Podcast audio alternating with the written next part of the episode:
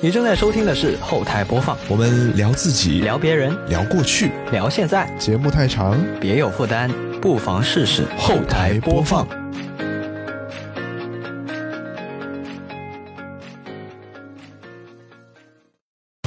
本节目在每周一的零点零一分准时更新。您可以在 Apple Podcast、QQ 音乐、网易云音乐、小宇宙、喜马拉雅、荔枝 FM 和其他泛用型播客平台收听到，全年无休哦。好，那么以下就是本期节目的内容。欢迎收听本期的后台播放，我是 Johnny。这期节目啊，咱们聊点轻松的啊，这个。好像我们往期的节目主题好像都挺轻松的，但这期特别的轻松，甚至说我感觉整一个节目录下来说不定会特别的流水账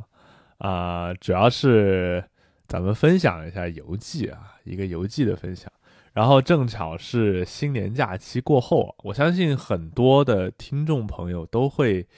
在这个假期选择出游啊，或者到周边走一走什么的。那我们今天要分享的这俩地方呢，其实是。挺不一样的，或者说，至少在短期内啊，过去的一年内，我觉得很少人能够去到呃这其中的一个地方。那今天我们邀请到节目上跟大家分享的嘉宾，也是我们的老熟人豆泥啊。然后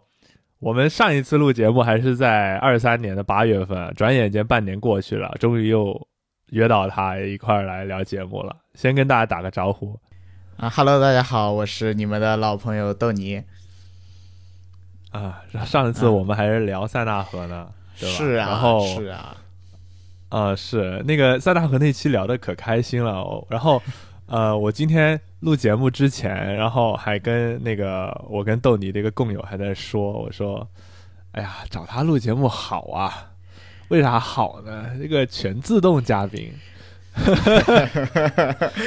为什么这么说啊？就是觉得，其实平时有时候我们去约一些嘉宾，就是呃，主播要去做的是跟嘉宾去聊，说嗯，他去提出问题嘛，然后嘉宾可能答答答，他把他的问题答完了之后，大家就那个气氛就凝固在那儿了，然后那主播还得去找下一个问题，然后去哎说哎看看下一个问题应该怎么去激发一下那个气氛。啊，但是跟豆泥聊的真的不一样。我觉得，呃，无论是塞纳河那一期，还是之前我们跟酒神聊的那一期 Live House，就是看演唱会啊、看 Live House 的那一期，我觉得就是有时候你你给我的感觉是你的话比我还多，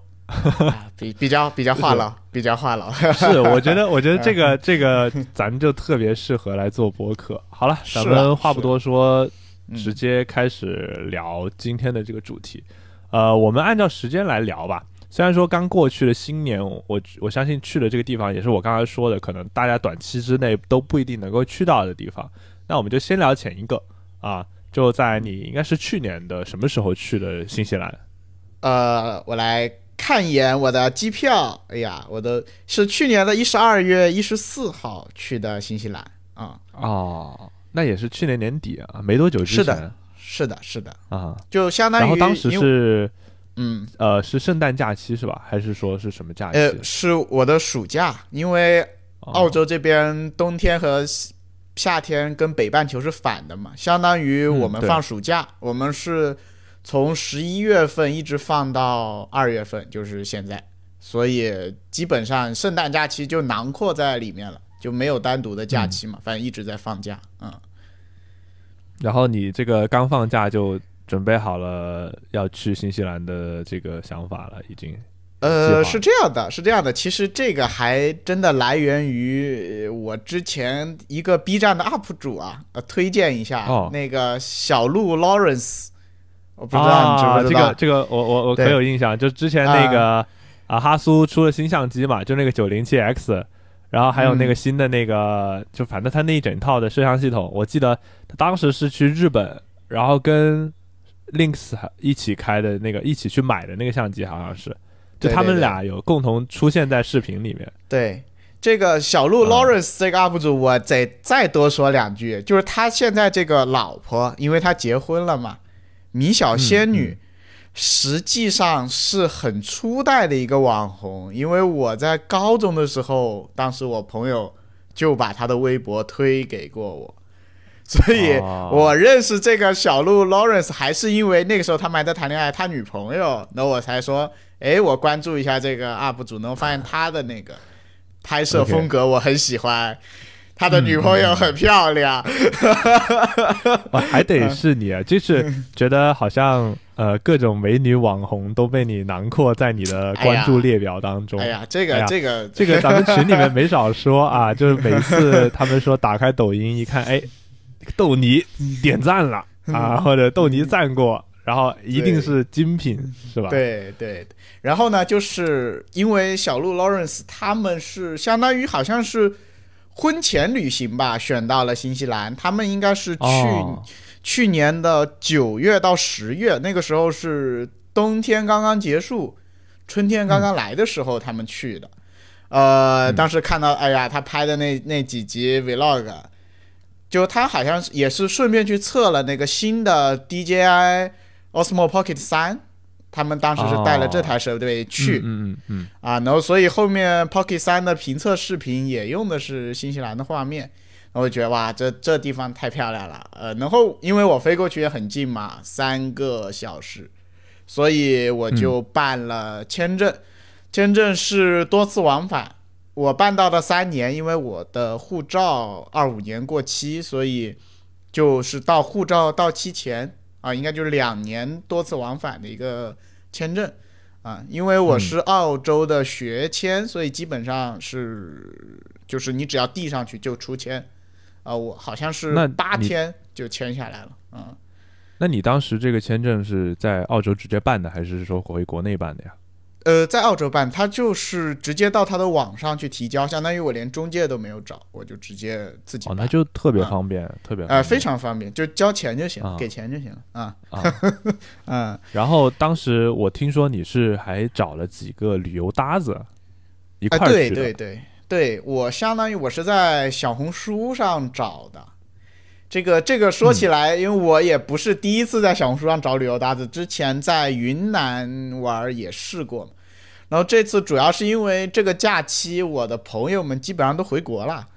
然后在这边的也没有新西兰签证，那我就说那就想着反正去小红书上碰碰运气呗。结果哎，运气还真不错啊，运气还真不错。其实是别人组的，我就相当于我去私信。就我去找人家是三缺一，也不是，反正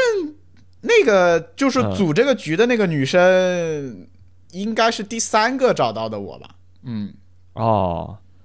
就你中间还去了，反正就对我被组进去了，对，然后中间还有一个人一直签证办不下来，最后还割掉了，然后又临时换了一个人，啊，嗯嗯，反正到最后是。到新西兰的时候是两男两女，包括我，然后四个人，然后我们都有驾照，相当于整一趟是四个人轮着开，啊。然后你们就是当时也是落地新西兰之后就选择了租车。对我们当时的行程是这样的，因为他们是从国内飞嘛，从国内飞的话，他们都是飞奥克兰，啊，飞奥克兰之后是，对，然后再。然后我是从墨尔本飞，然后我们约定是在基督城集合，因为相当于我们这一次还得再转一趟机。对对，我们这一次一共是十一天，十一天的话，我们四个人在一起应该是十天，呃，然后我们约定的就是在南岛自驾，就是相当于他们在奥克兰就是自己玩的，然后大家约好了一起到基督城开始。然后会合租车，在机场提车这样子，嗯。嗯，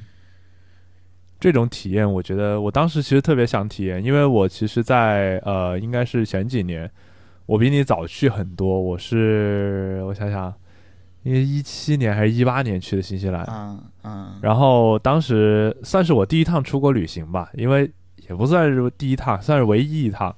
我现在除了新西兰之外就没出过。当时我也是直接飞到奥克兰，然后因为当时我们在奥克兰是有亲戚的，然后我们就选择在奥克兰住了可能三四天，然后当时还过了一个那个新年，就是过了除夕，我们是在亲戚家吃的年夜饭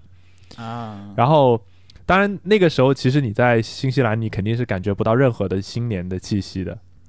然后因为因为也不是说什么华人聚集区啊，还是怎么样的，然后。后来我们就其实很想，当时去了那个，就是去了南岛，然后就去也是飞了基督城，就先飞了基督城，然后特别想说，哎，我们要是在这个基督城租个车，那不是挺方便的吗？嗯，然后可惜我当时好像是没驾照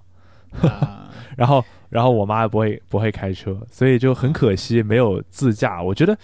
新西兰应该是蛮适合。自己去开车玩的一个地方吧，特特别适合自驾。就新西兰跟澳大利亚都属于那种特别适合自驾的地方。是，但是确实它是右盘车嘛。但是其实对，因为我的这些呃旅游搭子，他们从国内过来，也就适应了一个小时，就开的很好了啊。所以会不会说出现出现就我之前呃在那个车上面就在。导游的车上面，那时候听导游说，说你们要是来自驾，其实还是会，呃，有一些安全的隐患，比如说像过山路的时候，我们在国内习惯了走那一侧，你跟你跟国外是完全相反的嘛，那其实会有一些危险情况。如果你不跟车的话，就你跟着车的话就无所谓，就前车它有正常的那个行驶路线，那无所谓。但是有时候可能你就是自己一个车，那真的有有这样的可能，你会很直觉的开你习惯的那一侧。对对对，但是就是说你你要纠正嘛，车上的人 肯定得提醒一下他，对，因为对对，因为就是这个习惯的问题，确实一下子可能很难改过来。嗯，其实就只要记住，你驾司机永远是在路中间就行，因为你不管左盘车还是右盘车，你司机的驾驶位一定在路中间，你不可能开到旁边去啊。确实，确实，确实啊。然后，然后，然后呃，首先我我是挺想知道你们在机场的租车的体验是怎么样子。其实它国外的租车公司是不是跟国内还是有些不一样的体验？呃，这个相当于我们就是在租租车上订的，然后机场取车的话就登记信息，然后拿钥匙，就是就是这样子。然后需要没什么区别，没有什么区别。它相当于但是信用卡压一个两百新币的押金。就相当于预授权，等到还车之后，他再给你解授权，啊，一般，嗯嗯嗯，这个外国就是这么操作嘛，因为他们信用卡这个用的比较多的话，一般来说他会预授权你一个保证金，啊，然后当时因为这个保险的问题啊，所以我加了一个我自己的司机，像就是我跟另一个朋友，我们俩主开嘛，我们俩主开的话，我们俩是把自己的名字。放在这个租车名单里，这样的话，你开车的时候就受保险公司保的。其实最后我们四个人都开了，但是比如说另外两个人开的话，就要稍微注意一点，因为你在驾驶的时候，如果出了事故，如果啊，这保险公司是不赔的啊，因为你不在那个驾驶名单里面啊。这个这个，但是就是看自己啊，就相当于比如说我是主开，我我肯定要把自己名字加进去嘛，这样子。不过，你当时这个像是租车，我们一般还甚至会考虑说买一些什么车损险啊，什么就是那种小刮小蹭啊，他就他就给你包了那种。啊，这边建议买全险，就是一分钱都不用管的那种，就一天好像加一个三十新币还是五十新币，啊，为啥呢？因为不少钱。对，因为这边路况太复杂了，就是会有很多奇怪的小动物啊，或者是非铺装路面啊，这样子。如建议就是因为，如果你不买全险，一一般出事之后是你要先行垫付的，而且会垫很多钱，因为这边如果拖一个车或者修一个车，其实是很划很不划算的。而且你比如说，如果你只是出国玩，你到时候要回去的话，那联系起来就更麻烦了，你可能最后你的钱就没了。所以一般是建议，尤其在澳洲啊，新西兰可能还好一点，在澳洲。呃，大概率会撞野生动物的时候，就袋鼠啊什么的，你就一定要买全险啊。这个这个是跟跟跟跟国内不太一样，国内哎呀，反正小刮小蹭的，你跟租车行扯扯皮也就算了。我在国内租车也不买保险啊。那个那个国内你撞的话，一般撞的都是人家家养的动物。澳洲，啊你你还得就你不光你自己的车车损要赔，你还得赔人家钱。你在澳洲嗯撞人家野生动物，那你不用赔野生动物钱，你只要赔对啊注册行的钱。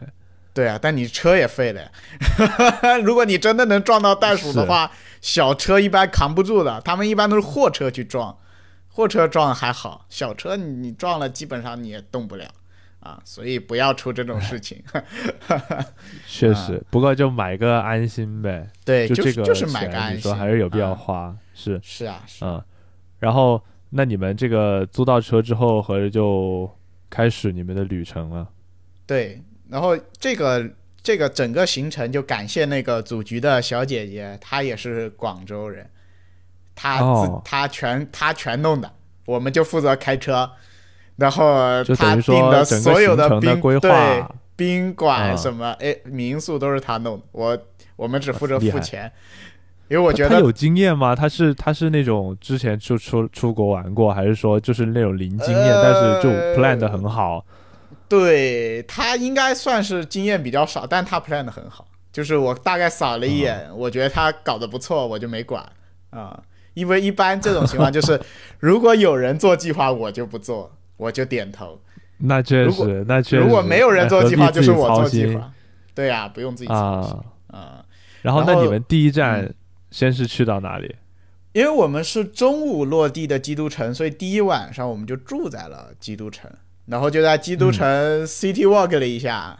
街溜子了一下。啊它这个嗯，因为城市也不大嘛，是呃，就是大概去它的市中心逛了一下，然后去吃了一家呃西班牙菜，说比较正宗，确实正、哦确实正宗，因为那个海鲜饭是生的嘛，就是海鲜饭不就哦。越、越生越正宗嘛，啊，它那个米是煮不熟的，哎，真真不好吃，但但是正宗。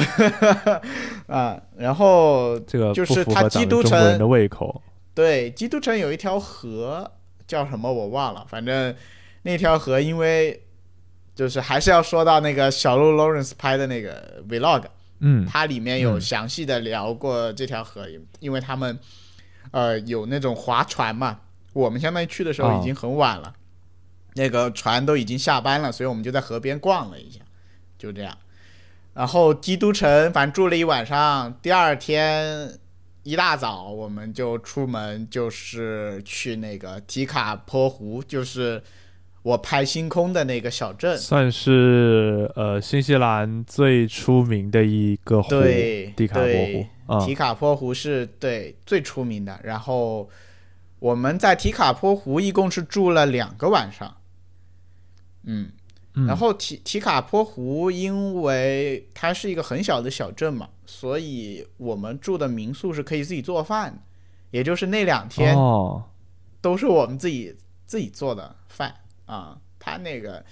他那小镇上也没啥吃的，因为这一趟整一趟行程，我们可能有一半的时间都在自己做饭。就这样的话，其实对我们整个的开支来说也比较省。啊不过就是其实你说去国外买菜的话，那个成本也还是不低的，相较国呃内来说，那但是比你在外面吃成本低啊，相当于我们是，比如说啊，中午如果是在外面吃的，晚上我们就自己做，因为你国内过来可能一一时半会儿你适应不了这个他那个奇怪的饮食环境，白人饭嘛，吃的也不爽，然后我们晚上自己做一点也也挺好的啊。我印象中，就我那个时候去新西兰，然后我们当时是在奥克兰本地报了一个华人的旅行社的团，嗯。然后就坐车一块儿去。呃，当时第一天到基督城吃的是华人餐厅。嗯。啊，然后就终于吃了吃了一顿那个中餐，然后到后面就是旅行社给我们订的酒店，它的早餐就都是那种就白人饭嘛，就是啊。面包啊，然后那些什么鸡蛋啊，然后你一开始吃还觉得挺新鲜的，后面就越吃越吃不下了。是的，就是就是吃了两天三天之后，你就你就吃不下了。然后，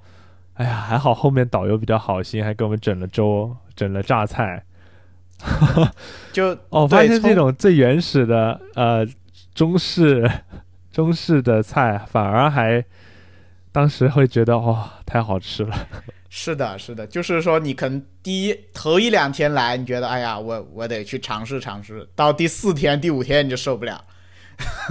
是，所以我觉得自己做菜还是一个挺挺实际的一个一个想法。，因为我们当时在奥克，兰租的那个民宿啊，然后它是也是带厨房的嘛，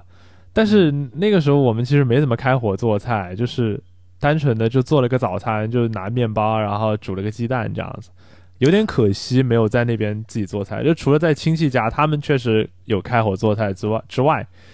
没啥机会。嗯，对，然后的话就是说，呃，就是在提卡坡湖，我们是住了两天，然后第一天，呃，因为我们到的时候应该已经是下午五六点钟了，但是因为是夏天嘛，是九点半天黑，所以我们等天黑，可能十一二点钟我们就去看银河。啊，因为我们真的是运气特别好。我对比那个小鹿 Lawrence 的 Vlog，因为他们就没看到，他们、嗯他们去的时候下雨，哇，我们去的时候那两天天气都贼好，就是万里无云。然后你一出那个。对你一出民宿门，你就是只要天黑下来，就你去没有路灯的地方，你马上你的眼前就全是星星，然后银河就就是就是银河，你可以直接看到，因为平常我们说拍银河拍银河，可能都要后期去把它那个参数调一调才能看到嘛，但是这个是是。直接你肉眼就能看到，然后你用相机拍的话，效果就更好。啊，然后我相当于就。对，就是在那个他那个拍星空的那个教堂，啊、那个叫好牧人教堂。对好牧人教堂，因为我们住的地方走到好牧人教堂就五分钟，因为那小镇也不大嘛，嗯，然后就是走过去，走过去拍，然后第一天相当于行程就是在湖边散散步，然后去吃了一个炸鱼薯条，就在湖边，然后啊。拍拍照片啊。这个炸鱼薯条听起来特别英国菜，然后当时我们在奥克兰也吃了，对。啊哎，真好吃啊！这个可能是最好吃的英国菜。要要做的好就好吃啊、炸鱼薯条是的，是的，是的。然后然后那那天晚上，其实我会觉得，因为我们当时去好牧人的时候是早上，就很可惜没有，当时也没有那个想法说要去拍星空，然后我就没有想到，哦，原来在这种没有什么光污染的地方，其实在晚上是很容易看到星空的。对，它是相当于是全世界不多的那种一级光啊保护区吧，好像是，就是它是因为它第一它海拔还是有一点的，就它相对海拔会高一点。然后第二的话呢，它定个小镇，它所有的灯啊什么，在晚上其实都是控制亮度的啊，所以也这样的话，就相当于保护起来嘛，然后就更容易拍到，就更容易能拍出比较好看的照片。因为它除了那个本身教堂之外，其实如果你开车再往外边稍微开一点点，就是完全连人都没有了。然后，呃，这样拍出来的话，如果你想拍一些更震撼的照片，其实是可以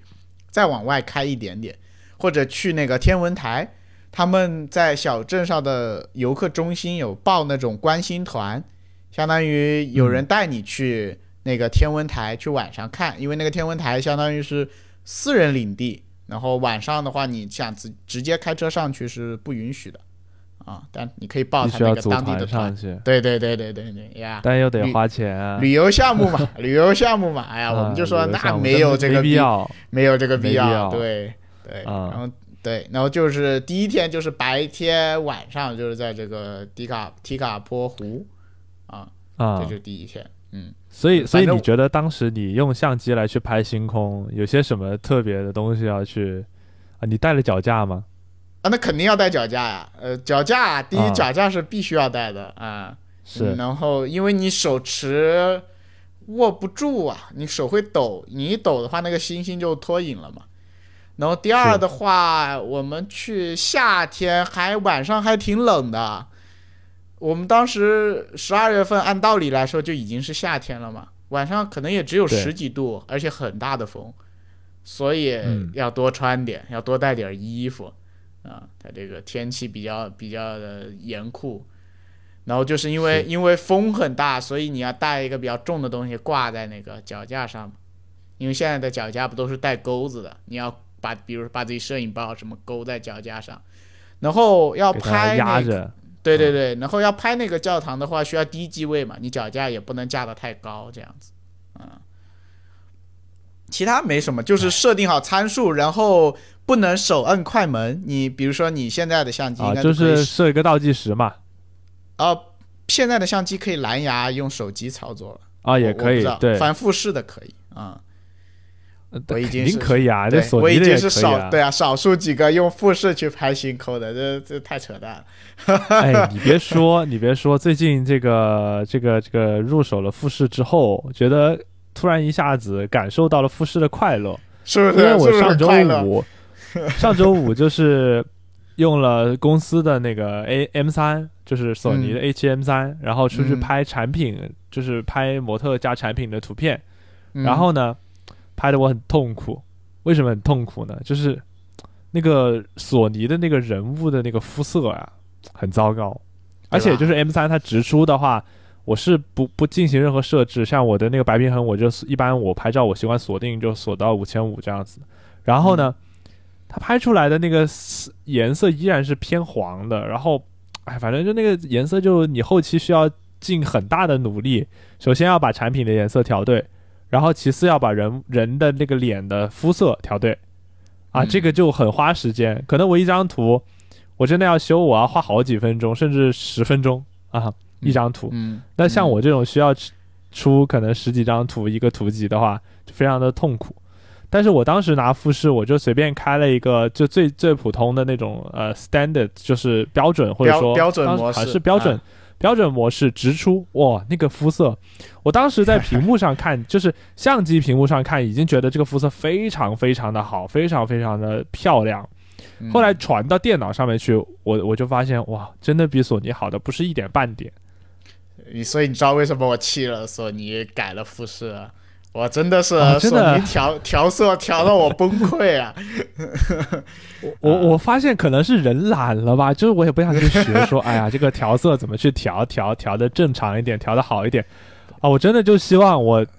摁下快门那一瞬间，这张照片就出来了，不要整那么多花里胡哨了。就你我可以去调参数，我可以去纯纯纯 M 档。或者说我什么东西我都自己控制，但是我就是不想去做后期，然后就发现，哎，原来富士可以满足我这个需求啊！而且，哎呀，用完之后完全就不想回去用索尼了。是的，这个这个真的就是就是这样子的啊。所以除了除了索尼，索尼还有那个叫什么呃全画幅之外啊，当然如果你有钱的话，你可以上富士的 GFX 嘛，中画幅五万，对，那是最好的啊，那是最好的，但是。但是没这个钱嘛，对吧？咱就，咱就就就这么就这么拍呗。我觉得其实，无论是用相机也好，就是你说你用 APS-C 用全画幅也好，你其实，在蒂卡波湖那种环境之下，你用手机你都能轻松的把这个星空拍出来。是的，你就是如果用手机的话，其实原理是一样的嘛，就是你也需要有一个三脚架，然后用专业模式，对吧？然后也是调几秒的曝光，然后把颜色调到差不多。因为手机的对焦一般来说都是无限远嘛，所以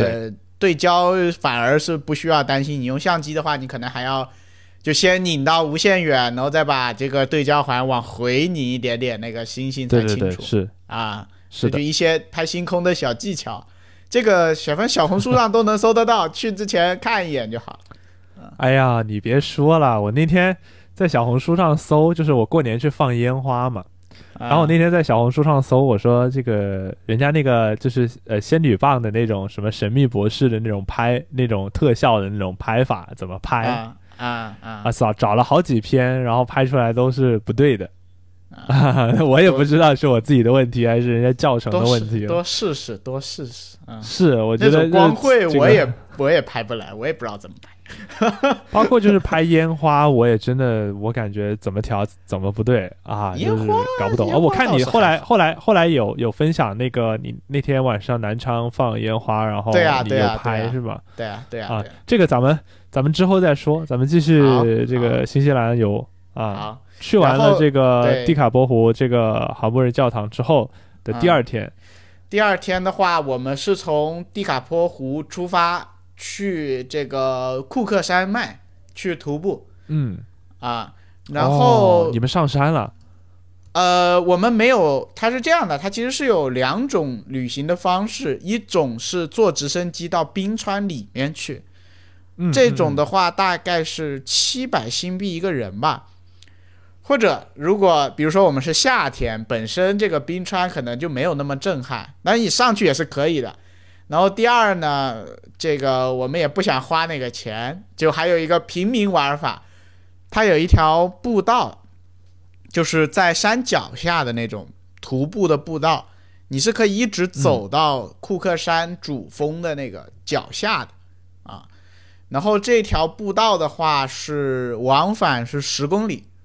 啊，然后我们就是第二天的行程就是去走那个步道，相当于我们先你们最后走完了吗？啊，走完了，走完了。因为我们相当于是先，比如说我们是先这个去，呃，还是提卡坡湖那个天文台，它白天是可以开车上去的嘛，我们就开车上去看了一眼，拍了几张照片，然后之后的话就是开到这个步道，因为开到步道的话，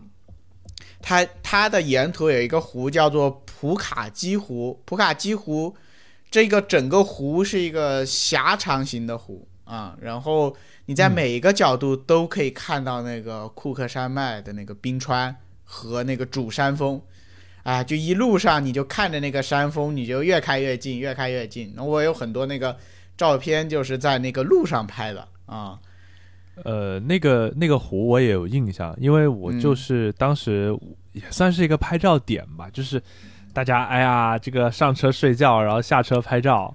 对对 对，导游说，哎，咱们到了这个什么什么湖啊，嗯，对面这个几座山就是这个库克山啊，大家看一下啊，然后对对那个库克山的那个整一个外观，它是很，我其实是挺有印象的，因为它是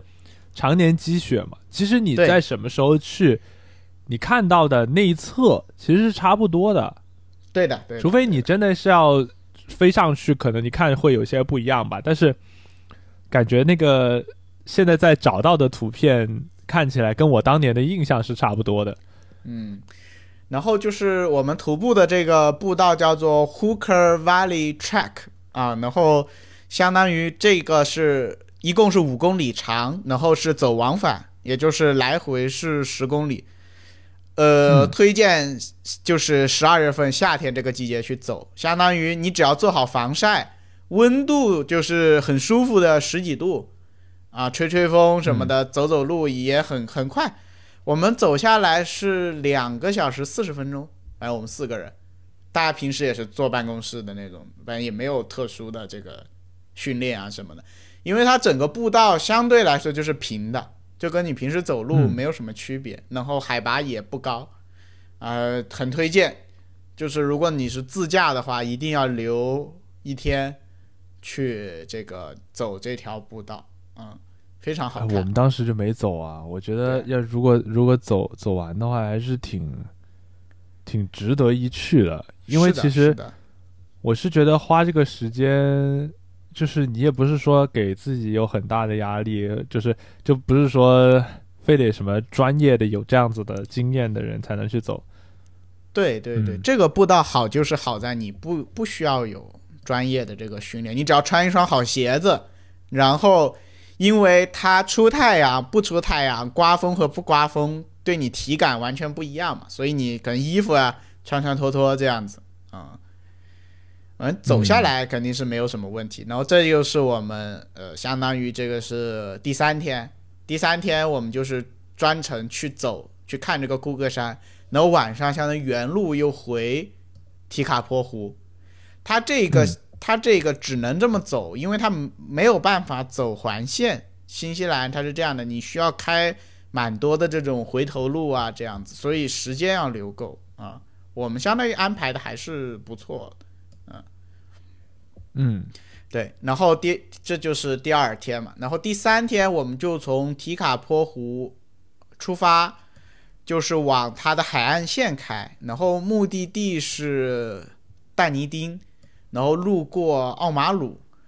相当于这几个就是比较，就是那种比较有特色的小城市，或者也就是说，在路边能遇到的比较大的小镇，因为你开一两个小时需要补给一下嘛，它没有什么服务区啊什么的，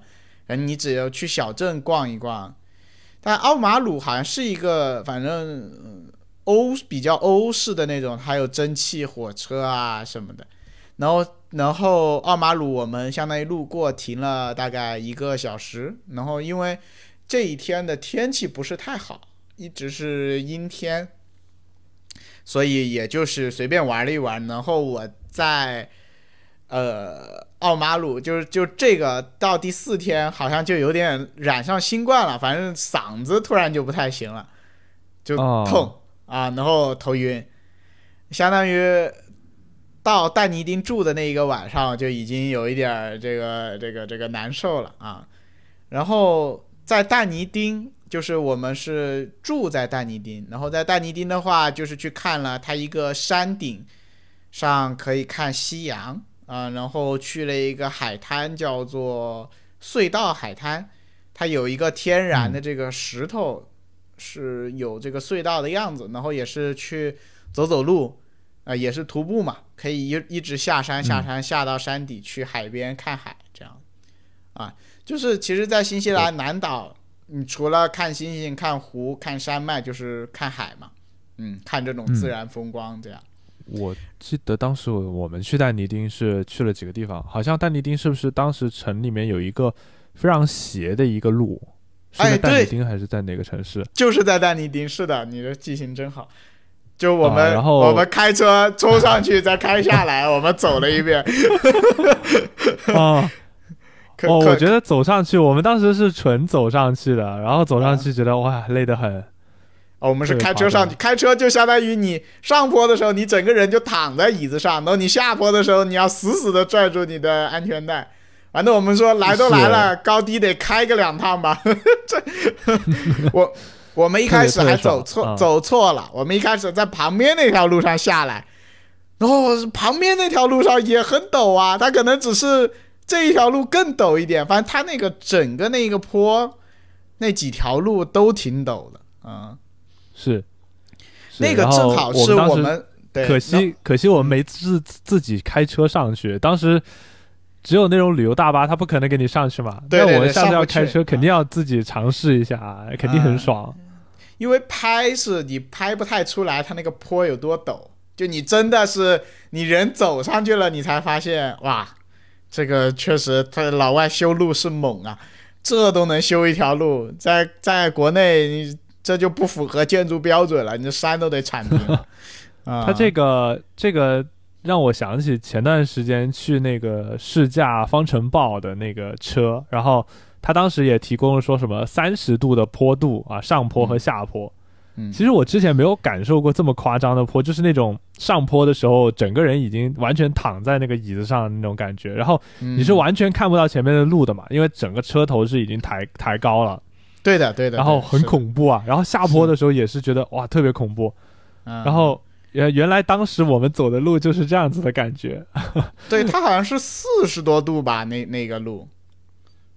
是是非常非常夸张啊。然后我记得当时我们在但尼丁好像还去了一个叫做奥什么的大学，呃，就是他当地的一个很出名的一个大学。啊。然后进去逛了一下，我也不知道为什么要去逛大学，因为好像奥奥塔哥吧。叫奥塔哥哦，对对对对对对对，就是应该是叫奥塔哥，对的，嗯嗯，然后呃就去了那个火车站，就是但尼丁也有一个非常出名的火车站，然后它非常的复古啊，它非常复古，是的，印象非常深刻。但是跟你去的情况差不多，我们那时候到但尼丁还在下雨，甚至就天气非常不好，所以其实那个时候我觉得没有拍什么好看的照片。啊，很非常可惜。但尼丁我也是没有拍什么好看的照片，嗯，因为不因为当时 但尼丁其实他已经离那个南极很近了嘛，它其实就是非常非常南的一个城市了。对对。然后那个时候我就感觉好像当地的气候跟我们在北岛的时候，在奥克兰的时候有些不一样啊，感觉有些不一样。然后呃，可能跟这个有一定的关系吧，咱也不知道。嗯。然后但尼丁还有一个上海的，就是好像但尼丁跟上海是友好城市吧？有一个中式的庄园，叫叫什么园来着？我也忘了。反正是一个，就是上好像是上海市政府什么友好城市，然后指导设计的啊。它这也是一个特他们的特色旅游景区。因为但尼丁也是一个很小的城市，我们相当于把车停在了。旅馆之后，我们也整个就步行走了一圈，啊，也没有没有走多久，然后就发现走的差不多了，对，一两个小时就逛完了，然后我们就去赌场梭哈了一会儿。哎，但尼丁有赌场吗？有有，比较小，但是是有。哦，嗯嗯嗯嗯。然后然后后来就是后来我们去皇后镇也是，哎呀，就去玩一玩嘛，反正也亏的是吧？这赌场就是就是去亏钱的。那个时候，那个时候我们去皇后镇，当然皇后镇我们之后你肯定要说嘛，那你肯定要说皇后镇嘛。但是我觉得当时我们去皇后镇，好像啥项目都没体验，就是除了那个它有个缆车吧，哎对，然后那个缆车之外，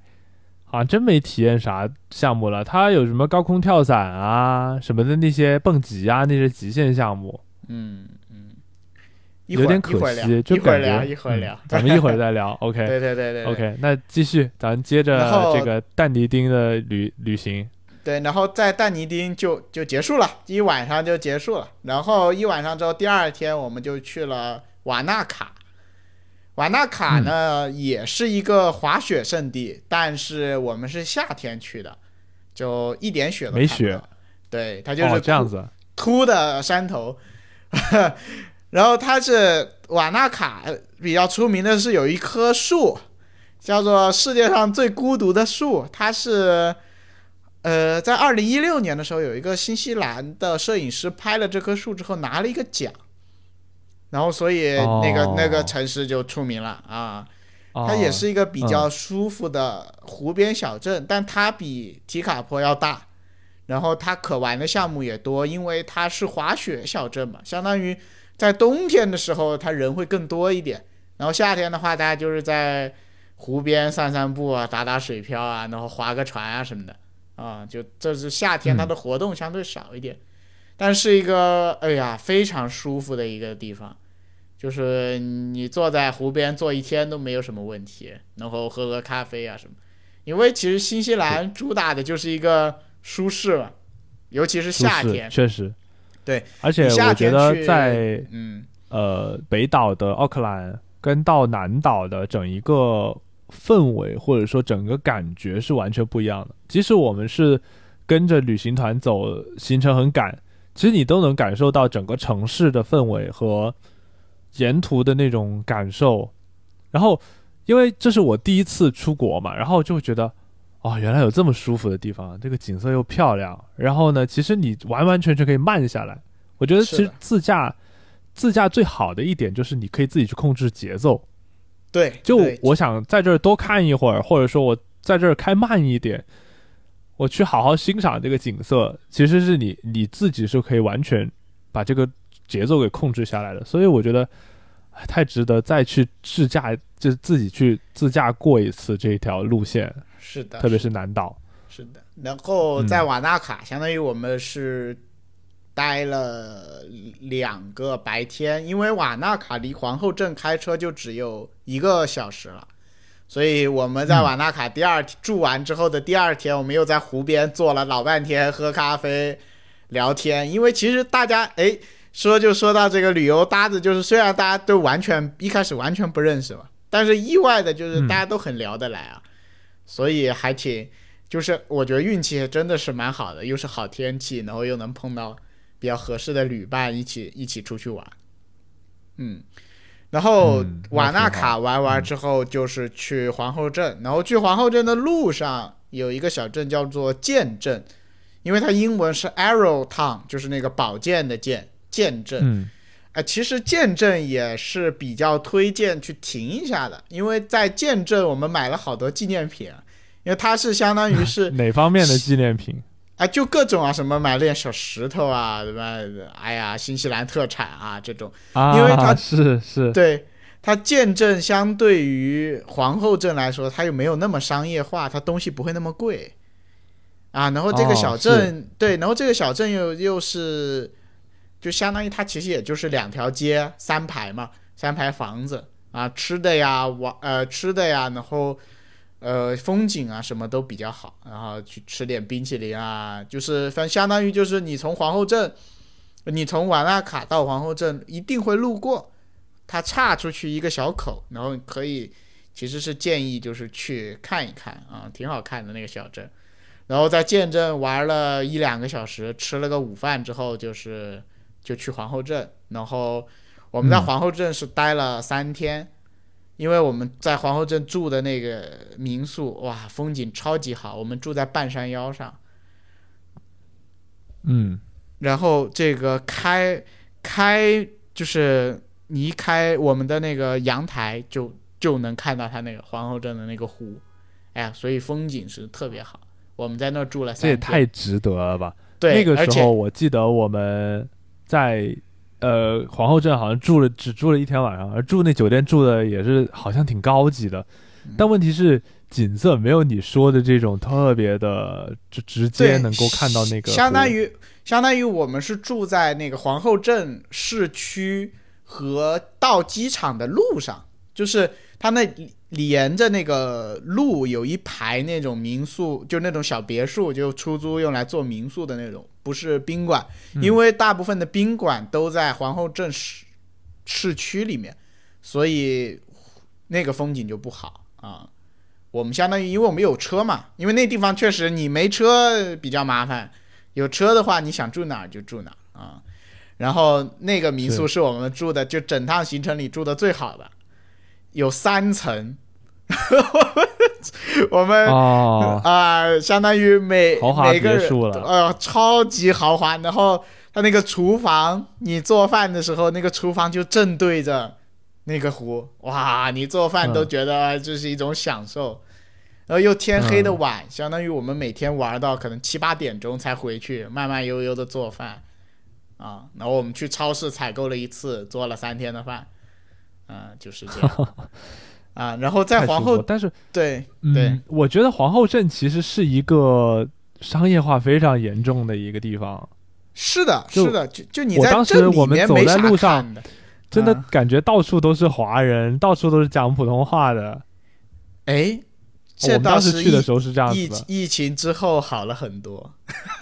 啊，华人还真是少了这么多人了，对，没有那么多人，但还是好多人，就世界各地的游客嘛。然后我们在皇后镇的话是，呃，就是第一天去，就是说去坐了那个缆车，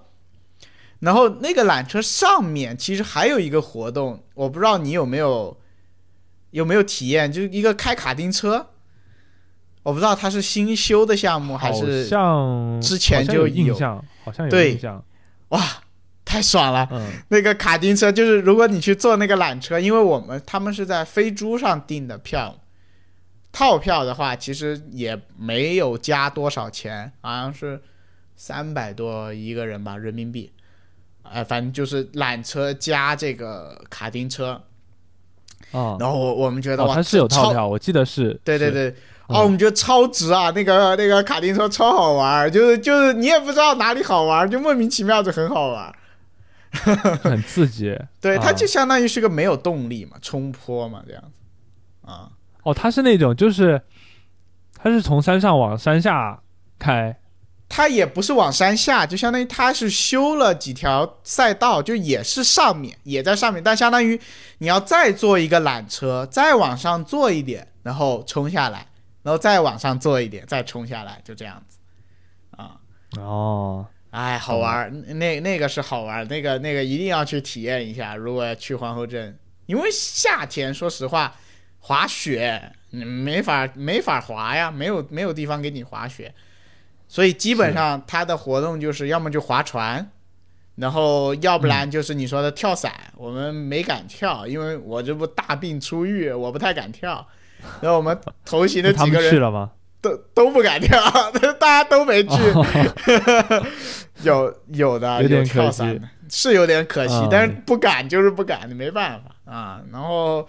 呃，像什么蒸汽船什么的，我们也就是看了一眼，没去做。啊，就是 我们当时做了，做了，怎怎么样？我觉得好怨种啊，好怨种啊！当时它是一一整套的旅游项目，就是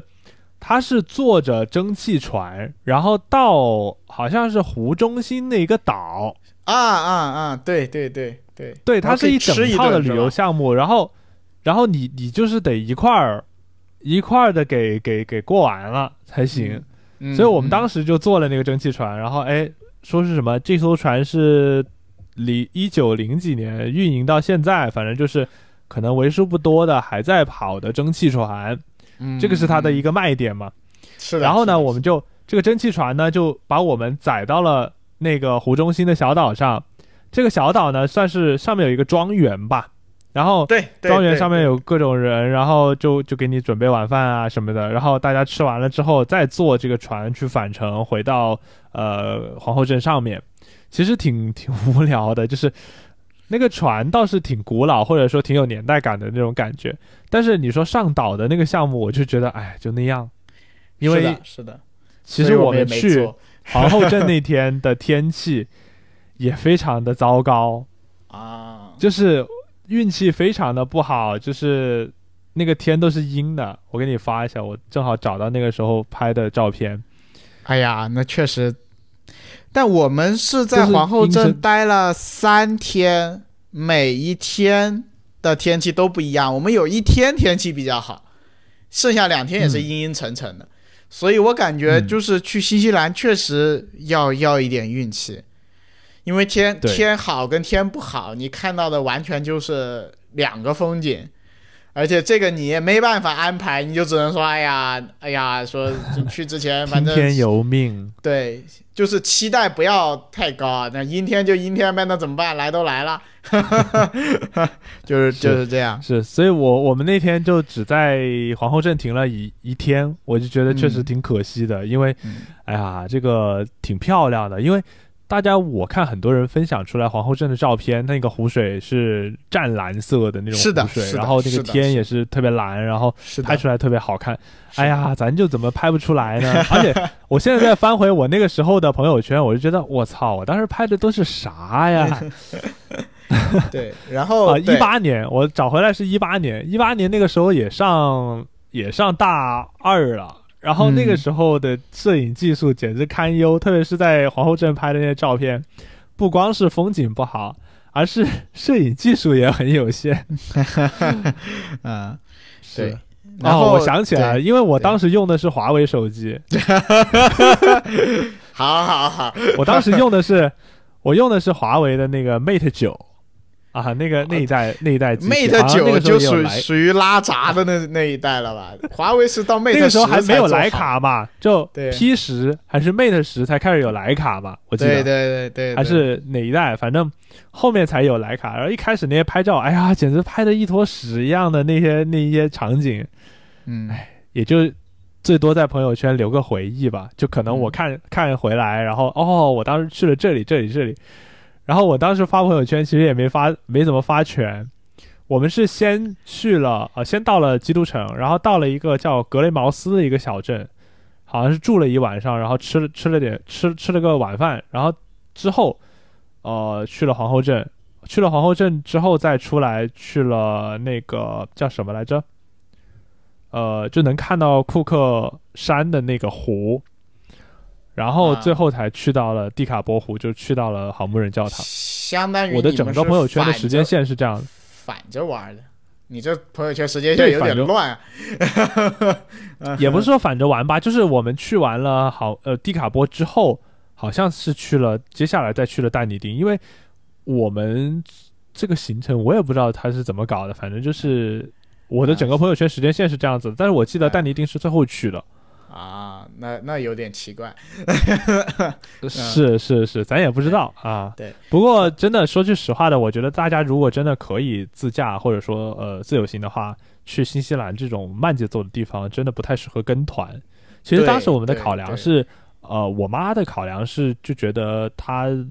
不会英语啊，比较担心，一个是行程的规划，二个是当地的交流。其实当时去国外，无论是在机场也好，还是在那个整个旅游景点买东西啊，大家怎么样？这基本上是我在说，因为我我我还 OK 啦，就是跟大家 这个跟当地的人交流一下口语啊，英语还是 OK 的。而且其实新西兰当地人的口音，我觉得还 OK，就是你还是能听得懂的，没有说特别奇怪的口音。说哎，这我就要说到说到了，不行，我我这我我不记得是有一天是在哪，你不觉得那个澳大利亚的那些当地人的口音更加夸张一点吗？都不行，我都觉得很夸张。反正反正就是新西兰，反正就有一次是是联系一个什么，反正打电话啊一一顿说，说完之后我也不太明白他在说什么，但是我养成了一个好习惯，我所有的电话都录音，然后我就回听了一遍哦，他是在说这个，对，反正就你因为现场交流反而还好，你其实最怕的是打电话。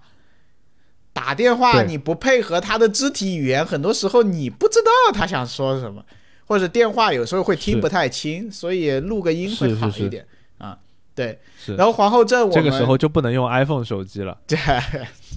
啊，对，那然后然后皇后镇我们就是呃第一第一天就是坐那个缆车嘛，然后就玩那个那个那个卡丁车，然后第二天我们就去了那个格林格林诺奇。格林诺奇好像是说它是《指环王》的一个取景地之一，因为《指环王》在新西兰取了很多景嘛。哎呀，很不好意思，我没看过《指环王》，所以这个 所以那个小镇呢也很舒服，因为它是一个只有四百人的小镇，你就可可可想而知它是一个多小的小镇。反正也是走一走、逛一逛、买买东西，然后吃吃饭。然后又回来，回来之后我们说呀，这才下午几点，然后光我们就去赌场嗨赌一下午，然后 咋又去了？对，这皇后镇的赌场也很有名嘛，这也得去一下嘛。嗯，啊，嗯，然后对，然后到第三天，我们因为第三天我们有两个搭子就要回了，就相当于从呃皇后镇就坐飞机回奥克兰了。然后我们剩下两个男生，因为那个车还有半天租嘛，我们就去玩枪，就是那个你看到我发朋友圈那个，呃，玩那个巴雷特，就就玩它，相当于是一个合法的靶场。啊，那个靶场就很有意思，很很得说道说道，我觉得就是夏天去，呃，尤其是我们从国内去的，因为这个是个全新的体验嘛，平时又玩不到，是吧？一定得去一下。啊，其实价格来说也比较公允啊，然后你在飞猪上也可以直接订到，因为他有一个员工就是中国人啊，反正中文讲的挺好啊，嗯，然后对，然后相当于其实他的主要客户就是东南亚，然后中国人这样子，因为我们去我们去的时候，我们上一组顾客应该就是东南亚人啊，我们看他那个签名版啊，然后嗯。然后的话，这个这个就是去他那个巴雷特，好像说整个新西兰就他那儿有，嗯，打一发两百块钱人民币啊啊！哎呀，真爽哪，那真爽。真爽，就是那种那种后坐力啊带来的那种。哎，对对对对对对对对，哎呀，一定一定要去。我我觉得就是，反正如果你肩膀脱臼了吗？反正挺疼的啊。就是如果你跳伞呢也不敢，这个划船你又觉得无聊的话，这个一定要去体验一下。他这个靶场在瓦纳，对于男男生来说啊，对对对，太值得体验，太值得。他这个靶场在瓦纳卡到皇后镇的路上，我们当时就一开始没查到。后来我们相当于又往瓦纳卡那个方向又往回开了一个小时，所以就是如果之后要安排行程，大家要注意一下，在路上，而且很容易就开过了。因为当时其实如果我们在路上看到了，我们肯定会去嘛，就不管预没预约什么的，肯定要去碰碰运气。太容易开过了，它就在一个牧场里面，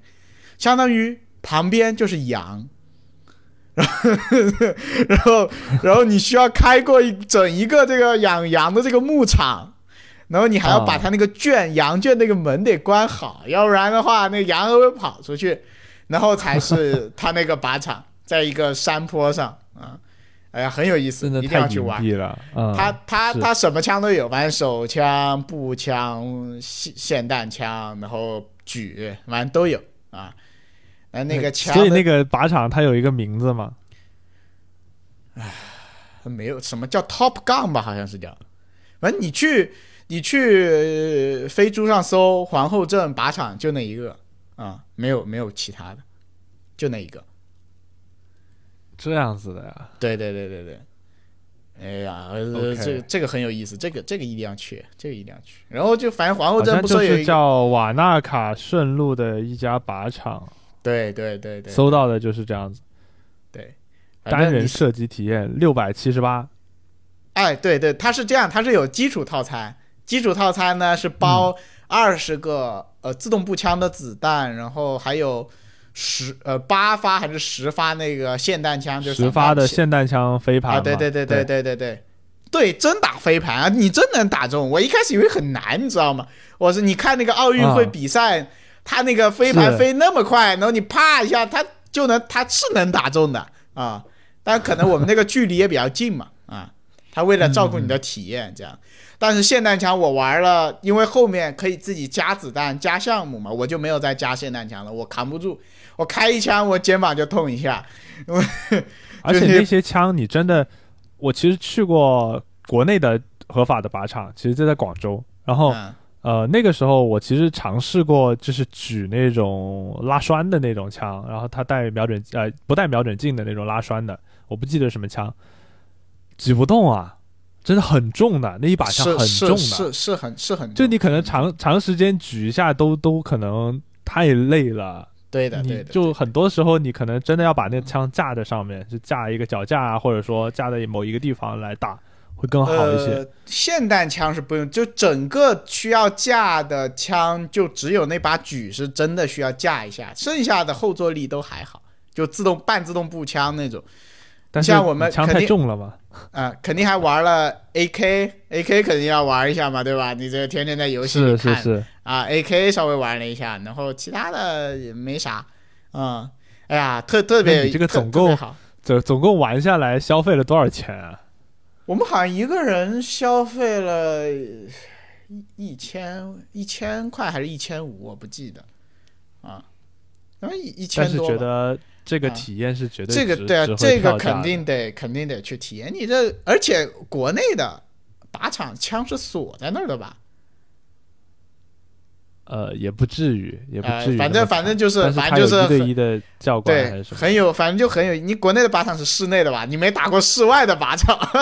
对，没打过室外，都是室内的。对啊是，的你，就蓝天白云，然后哎啊，你就看那个山坡上好多靶子在那打，哎，挺有意思的啊。这个我强烈推荐，强烈推荐。嗯、哎，因为跳伞我想再去一次。跳伞我没 去跳，所以我也不知道跳伞好不好玩。但这个我去了，我就觉得哎呀，真好玩啊。然后就是是皇后镇有有一个必吃的那个什么网红汉堡，哎，可以去吃一下，还挺好吃的，就是要排排队嘛。啊，那个汉堡，我不知道你你当时去的时候是不是网红？好像没有，没印象，没印象。，现在是网红了，嗯就它那个挺大一个的汉堡，嗯，十几新币一个，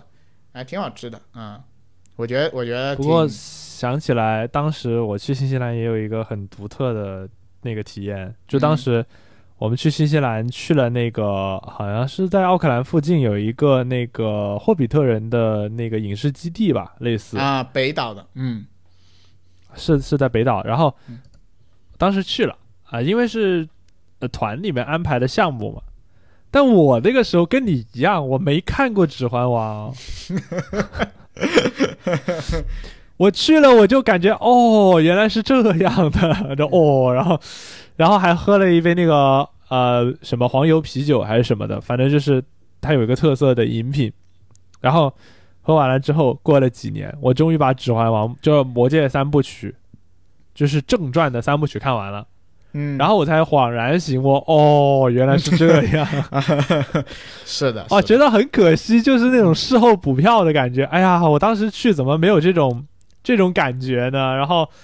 而且觉得当年的那个回忆一下子就起来。我觉得你现在去补票，可能也会有这样子的感觉，就是嗯啊，原来这个景是那个景啊。然后，啊，我还真的去过这种感觉。是的，是的，是的，啊，然后大概就是就是这样，然后最后就是我就是从皇后镇回墨尔本，啊，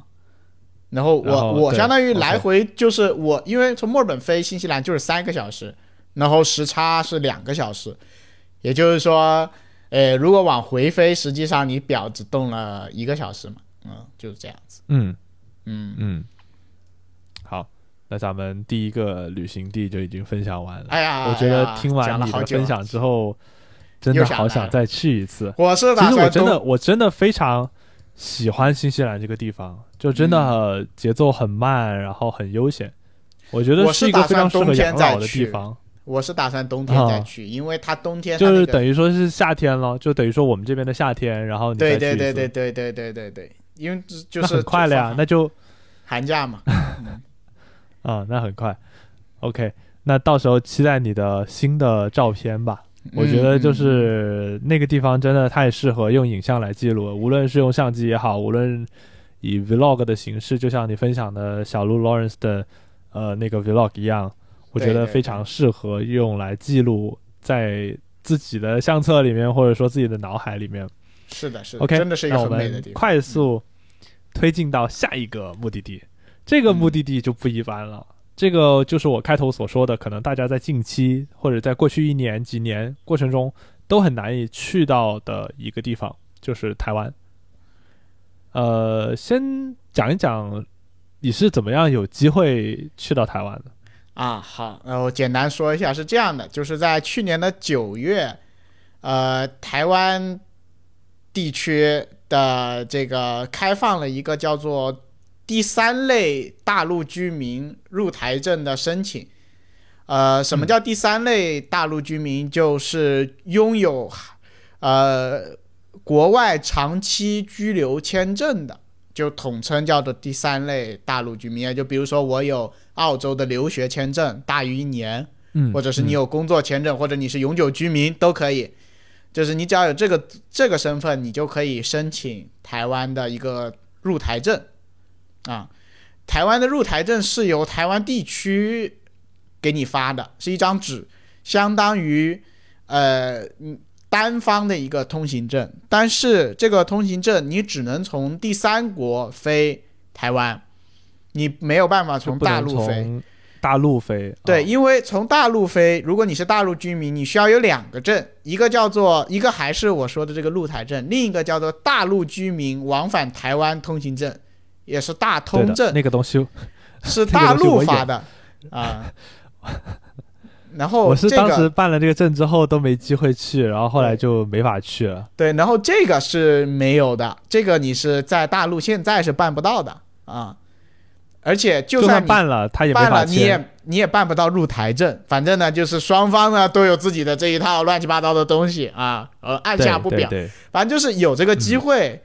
可以在墨尔本直接办到入台证，而且我是相当于去他们的叫做经济文化交流中心，去那里当面去嗯递、递材料啊，这样子。然后这就有这个机会，然后因为我在台湾还有亲戚，我十我正好是十二年前，就是二零一二年的时候，也是跟团去过一次台湾，但那个时候我年纪比较小嘛，相当于是我爸妈，然后我爸妈的同事一家，反正就三家人，然后我们包了一个小团，就是在台湾的呃西边，就是高雄啊、什么垦丁啊这个玩了一遍，所以这一次我设计就是在东边玩，就是宜兰和花莲啊玩了一下、啊，然后。就我就直接开始说吧，然后相当于我是我，因为我有亲戚在嘛，相当于他是我这个亲戚是我爷爷的哥哥，我们叫八公、啊，然后他老人家今年已经一百岁了，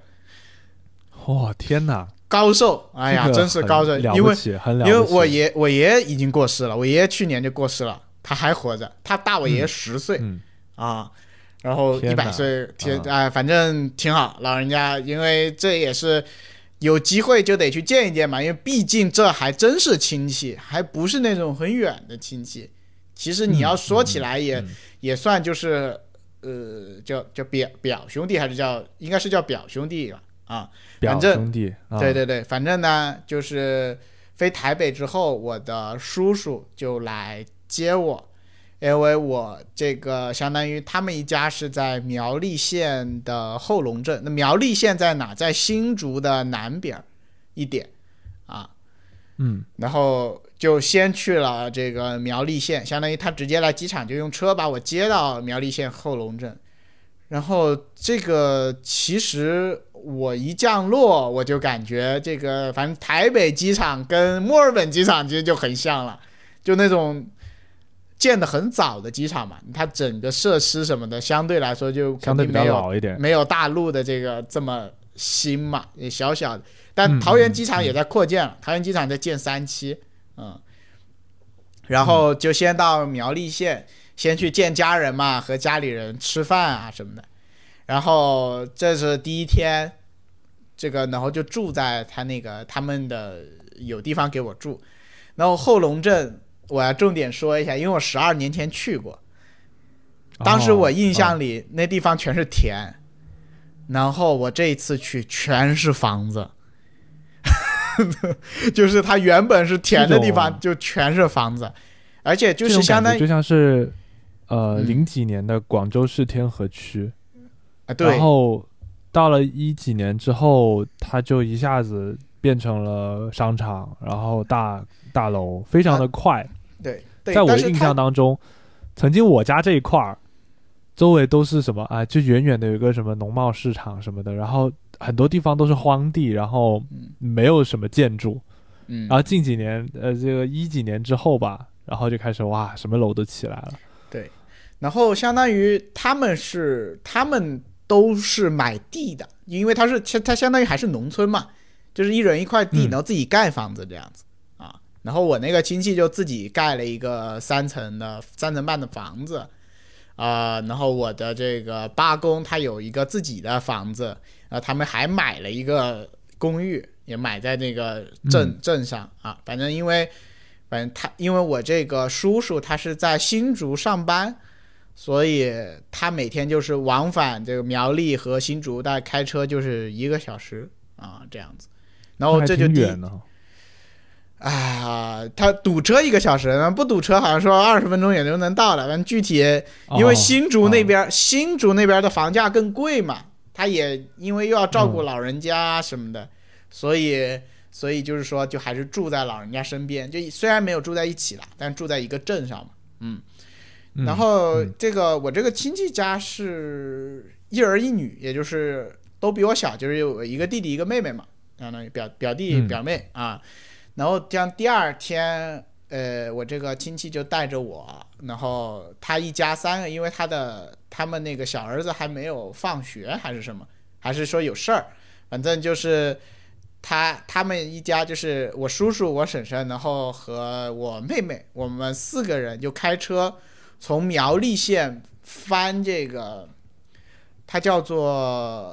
呃什么公路？它是嗯哎卡住了，等我等我找一下。呃呃，叫做北部的一个，哎呦我去，这个公路叫什么啊？北横公路。哎呀哎呀，走北横公路，嗯因为因为台湾的地形，台湾是一个岛嘛，相当于它四周是城市，中间是山脉，中央山脉。北横公路就是穿它这个山脉，然后一路从这个苗栗县开到呃宜兰县，然后这个就是我们的第二天的行程，然后就这一路上有一个地热，有一个地热呢就可以煮煮玉米，那他们也是一个特色旅游活动，就去那儿煮玉米。然后还有一个就是放在地上吗？哦不不不温泉啊，放在泉水，哦就相当于它有它有 OK，啊，它有温泉出来，然后你就煮玉米，然后还有一个那个蒋介石的行宫，就是蒋蒋介石刚刚逃到台湾的时候住的一个，相当于在山里面，第一是风景好，第二是比较安全嘛。啊，他可能四几年、五几年的时候住的比较多，后面也就没有住了。他是一个蒋介石的行宫，然后还路过了那个蒋经国的这个这个一个，他们说是没有埋在那儿，但是有一个陵墓还是一个什么东西。反正也在那儿，就是在那个路上，一路上有这么一些小景点啊，然后就到了宜兰。到宜兰的话，呃，先是去逛了一个夜市，因为台湾嘛，那就是去各种地方逛各种各样的夜市。夜市很出名啊，对，很有很有生活气息。哎，他们是真的很喜欢逛夜市，就只是一个很普通的周六，哎，我人挤人，就很多人，对，很多人，然后就吃好吃的嘛。啊，去夜市可不就是吃那些东西？但确实，我感觉他的夜市比我们，比如说过年那种在城城里或者就是那种赶集的那种东西要稍微丰富一点，或者花样多一点。但其实整个台湾的夜市也就那些东西啊，所以就你吃过一次就 OK 啊。然后它它有些什么特别的吗？就可能你平时在大陆这边吃不到的。呃，有啊，有一个，它有一个冰淇淋，呃，就是它，它是一个，哎呀，怎么形容那个东西？它是花生粉 和冰淇淋和香菜啊，拿一个什么东西卷了一下。哎呀，我真的是，哎，我当时拍了照片，我来找一下啊，你等我一下。哎呀，那个东西真的是有震撼到我，就是。它真的很奇怪，我是真的没有吃过，呃，叫什么？哒哒哒哒哒，一听就是那个叫做谁不会吃的？叫做花生卷加冰淇淋，就是它是拿这个呃一个类似于卷饼的那种饼啊，在上面先抹一层花生粉，花生粉是就甜的嘛，然后再抹一层香菜，再放两个冰淇淋。再卷起来，然后你就捧着吃。哎呀，我是觉得，我是觉得好吃的，很特别。就是我，我就我喜欢吃这种奇怪的东西。嗯，那它就是有香菜的味道，有花生的味道，然后还有冰淇淋。其实整个甜，整个整个味道是甜口的。对对对对对对对，是的，是的，是的。然后，但就是在甜口上面，其实加了一个不太会出现在甜口料理当中的香菜。对的，对的，没有错。然后还有这个给我印象深，还有那个就是它有个炸那个丸，炸那个应该是红薯丸子，相当于哦，它是一个空，就是它是一个小小一个，然后它在锅里压一压一压之后，它那个它那个丸子会越炸越大，越炸越大。这个也是它一个，它叫 QQ 丸还是叫什么？它反正也有有一个名字 啊啊。然后还有就是各种串儿啊，然后。凉粉啊，然后这个饼啊，就就很好吃。我吃了几样之后，我就吃不下了。其实是有很多好吃的东西啊，就是啊。然后宜兰就是我们逛了夜市，然后第二天他们就，呃，然后第二天我们相当于去往稍微往北走了一点，到了一个港口，叫做什么港？我来看一看，叫做呃。大溪地，呃，大溪大溪渔港就是溪水的溪，大小的大大溪渔港啊，在那里就有新鲜的打上来的鱼，然后也是有可以啊，然后有那种就是渔民办的那种加工的餐厅嘛，你也可以在当直接点，你也可以带去加工，类似有点有点像海南啊，然后就新鲜的这种海产就去吃了一下，然后就是他们，然后还有一个这个这个。修修修修的跟古堡一样的喝咖啡的地方，好像也是说是后面人造的那种景点啊，看然后就去上面看看风景喝咖啡，因为它在上面可以看整个海岸线，它相当于在一个山上啊，然后然后他们就把我送到了这个火车站，我就坐火车去花莲啊，然后这里要说一下，就是台湾这个。哦，一开始都忘了说了，就是就是去台湾自由行啊，可以抽一个叫做金福气的一个东西，啊，你在小红书上一搜也有，哎，我中到了，嗯，是五千台币的卡，它叫一卡通。哦，啊，五千台币不老少钱呢，合人民币一千多块钱呢。最后我都没花完，哦。我就留给我亲戚，让他们去花了。他这个，他这个卡是所有全台湾的便利店，然后公交都可以用，然后捷运就是地铁。那但是在火车这里就是慢，只有慢车能用，快车不能用。相当于我，那也就是说，其实你基本上你的通勤、你的日常的买一些很多东西，它都能没没花钱。抵掉了。对，感谢台湾嗯人民给我发了五千块钱，五你千这个是最高的奖励吗？还是说没有，这它就是只有中只有中和不中，中就是五千、哦不中就是没有。明白啊明白。哇，可能太太好了！哎呀，运运气真的很好，因为我当时下飞机的时候，我感觉啊，就是去兑奖的人都不多，好像我是为数不多的几个，因为像直接在机场抽，抽完了直接兑奖，直接给你发卡啊，这样子。嗯然后，然后的话就是这个台湾的铁路分三种，一种叫做区间车，是没有座位的，它比较慢，它每一站都停，然后它可以用这个、这个卡电子卡。第二种就是普通的火车，它比较快，呃，它比较快，但它属于火车，然后它是有座位的，它需要你单独买票。还有一个叫高铁，高铁的话，它就只有一条线，分只分上行和下行，应该是从是从哪儿？反正路过台北一直到高雄还是到哪？因为那一段高铁我只坐了一站，就是从呃只坐了几站，从台北回苗栗是坐高铁，那个就更快，那个票价稍微贵一点，但它只有一条线啊，这样子啊，它是它的铁路系统就有三种，然后其实大部分还是嗯坐火车嘛，啊，好说完了，然后到宜兰，对，啊，，OK，啊，然后宜兰到花莲就是坐火车，坐火车的话一个多小时。然后在花莲呢，我我是也是在小红书上拼，相当于找人拼一日游，就是我定一个一日游，然后我去找人拼，因为在花莲它主要的景点一个泰鲁阁是在山里面，需要包车或者自己开车，但显然包车很划算，包一辆车六百六人民币。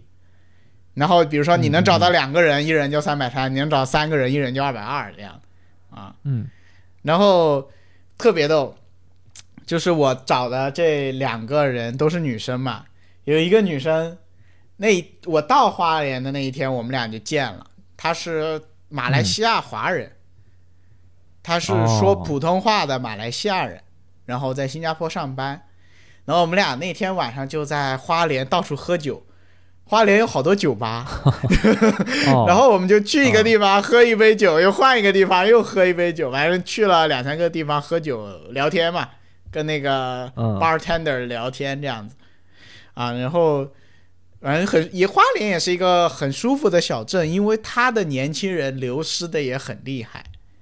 它是嗯。因为花莲和宜兰都属于旅游旅游城市嘛，在大陆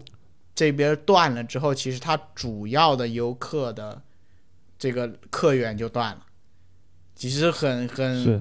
就大陆能去的话，对于他们来说是很，他们是很希望的。对，但但这个确实没有，现在也没有办法。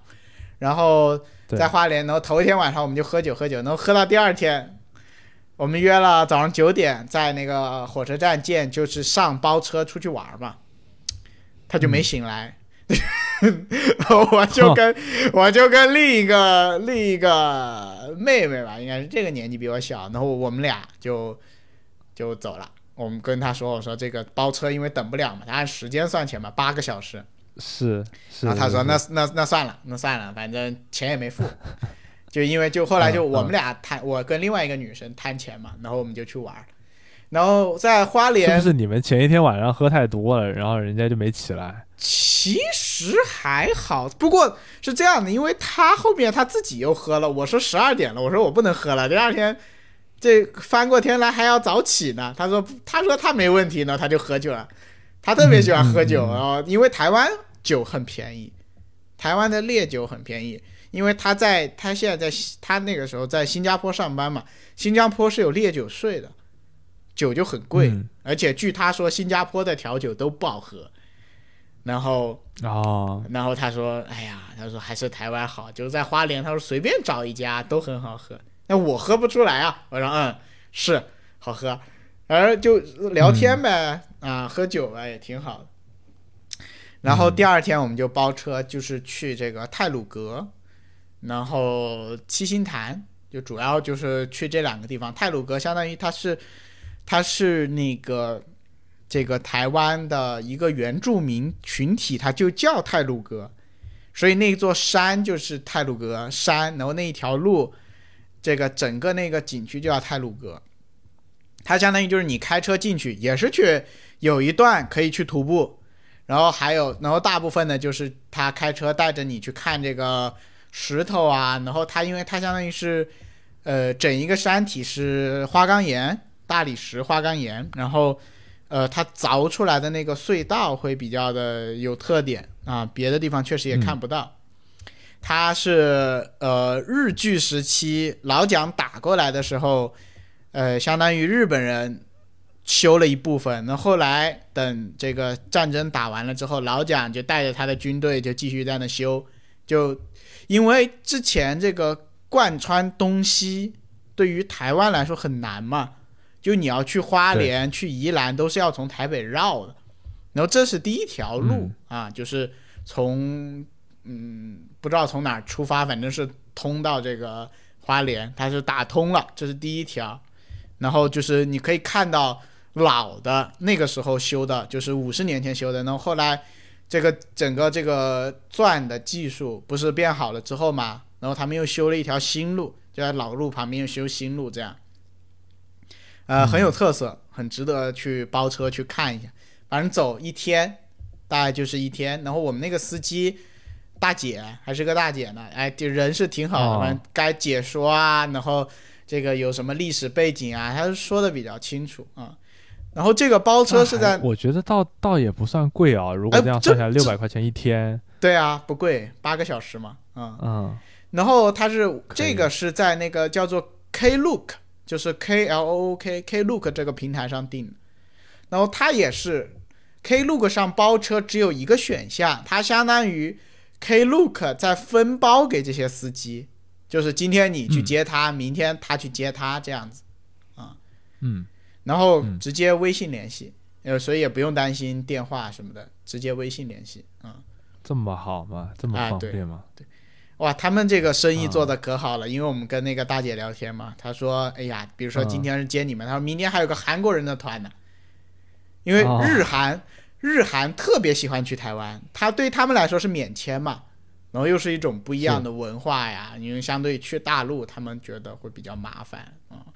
然后他们就会比较日韩嗯。游客特别多，尤其在台北，台北故宫，一会儿说他那个日日韩游客真的特别多。啊。然后就是在花莲，呃，这个大姐，呃，相当于她是开正规出租车，像她是黄牌，就是她还有白牌，就属于私家车，私家车干滴滴，就是类似于这种，那种相当于保障就差一点，但她是出租车嘛，她是出租车的话，她这个保险啊什么买的会比较多一点。然后大姐就带我们到处逛啊，反正既定路线，然后还有去看那个清水断崖，啊，也是著名景点必打卡。但我们去的时候天是阴的啊，所以就随便拍了点，拍出来拍出来效果还可以。那么你啊实际去看，你就觉得、呃一般般。我觉得跟大洋路也差不多啊，反正反正就是、哦，我我我看我看这个图，我就看到了跟你朋友圈差不多的，就是那种真的感觉跟那个叫什么来着？就感觉跟那个你在新西兰或者说在那个澳洲看的可能差不多，对这种就是海边，然后就是那种啊、山崖边的那种感觉，对对对对对的，是这样的，是没什么特别，嗯，反正但是它是但属于台湾漂亮的。台湾十大著名景点，所以得去啊，得去打个卡啊。然后最后就七星潭，嗯因为到七好星看是好看的，啊、然后七星潭就堆堆石头，看吹吹海风，也就因为到七星潭的时候天已经黑了，所以啊、也就也就稍微逛了一下就走。然后嗯，在花莲我还自己去吃了一个，他那个也是反正小红书上能刷到，排队也要排一会儿。它是叫做一个鸡汤的一个粉，然后里面有海鲜啊什么的，还还挺好吃的。一百一十台币一份，也合人民币也就三十多块钱，二十二十多块钱，三十块钱一份。他是他那家店只卖这一种东西，就是只有这一种粉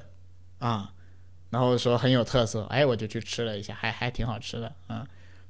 嗯，然后这就花莲，然后从花莲的话，我就是又坐火车北上嘛，去台北，在台北住了两天，玩了三个白天。台北的话，就是首先我是住在那个西门町，西门町的附近啊，一个比较老的酒店，但反正一个人住嘛也无所谓，就是老五星，就呃老四星，它标的是四星。然后，但是其实整个设备啊什么都比较陈旧了啊。然后，然后就是在西门町逛，然后去这个，它有一个二次元比较喜欢去的，就是卖好多好多动漫相关的，它叫 Animate 就有点像秋叶原那样。啊，对对，它在一个地下，哇，好多人，就它是一个地下一层。然后里面反正啊就就就就是什么都有，什么都有，我只能说什么都有，反正就像像吗？就像广州动漫新城一样的啊，对对对，但是哎呀，但是动动漫新城这个还是受限于有关法律法规，这个东西还是没有那么多、哦啊，知道吧这个。你这说的就很清楚了，哎呀，什么都有，反正我也没敢买，因为我怕回国被海关查，我也带不敢买。带不回，嗯而且我护照忘带，要不然我肯定肯定得带着，因为他买十八禁的东西要有相关的证件嘛，啊，然后没有忘带了、嗯啊，然后就是哎什么都有，什么都有，然后然后那一天就是稍微逛了一逛，然后我晚上去了那个幺零幺。呃，幺零幺，然后在我没有上去，因为十二年前我上去过一次，我觉得哎就那样，上去一次六百，六百台币，我说啊，六百台币一百二十块钱呢，没必要，然后我就没上去，我就在那个嗯，下面逛了一逛，然后去了一个他们的那个女仆咖啡厅。哎呀，哎呀，好啊，好，台妹就是甜，好吧？跟跟大陆的有有什么不一样吗？这我种哎，我跟你说，我没去过大陆的，所以我不知道有什么不一样。哦但是因为他那个有点像地下偶像，就是他那个其实，在周末是有唱跳的，就他那个咖啡厅还有舞台的，只是他们因为我嗯去那天是周三嘛，但就是他那个小姐姐是会跟你聊天，然后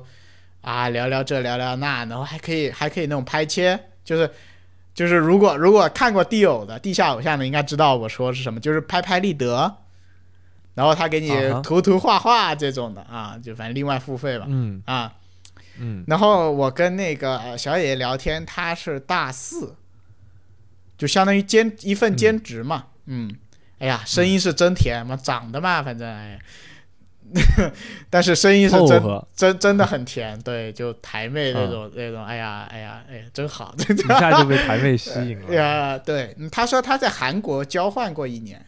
然后所以他也有大陆的朋友这样。所以我我因为我一开始我是比较怕台湾年轻人聊那种东西，你知道吧？他相对还好，因为他有大陆的朋友，所以反正大家聊天的尺度在哪里，大家都能拿捏的比较清楚啊。没有，就聊聊聊生活啊，聊对聊生活，对对对对对对对，就是这样子。然后第二天我就去逛了那个中正纪念堂和国父纪念堂，然后。啊，就看了老蒋和对和和国和孙孙中中山山国父嘛，这个嗯哎呀，我是觉得。这个宣传是有问题。你按道理来说，在我们印象里，国父纪念堂应该人更多一点嘛。结果那些嗯老外都是去看老蒋，我不知道为什么。啊，按按道理来说，从历史成就上来说，我觉得老蒋没有孙中山先生的历史成就高啊。但确实，国父纪念堂没什么人。啊，那不好吗？那其实其实对少点人逛的舒服。对，光对，但是我就嗯，哎呀，老蒋自己把自己整的有点太风光大葬了，就是他又有给自己修了一个好大的广场，又把自己抬，啊就是他那个呃中正纪念堂是是还有特意修了一个台子，就是你要先走一段台阶上去才是他那个纪念堂啊，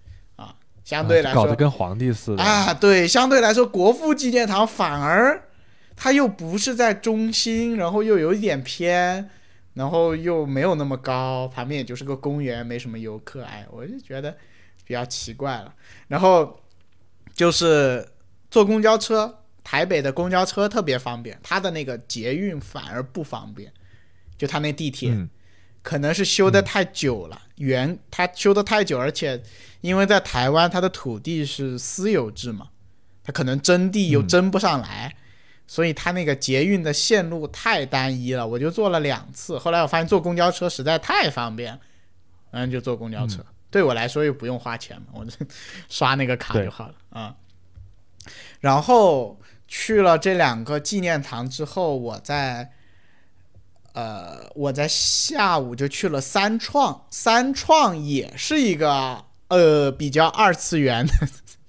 比较二次元 的一个商场，对，比较综合，它有有很多游戏啊、电脑配件啊，就它它有点类似于一个科技商业综合体。啊，就什么都有，反正也是什么都有，嗯。啊，然后它包括它还卖家具呢，就是我感觉它也不止二次元，但是它的一楼有一个二次元特展，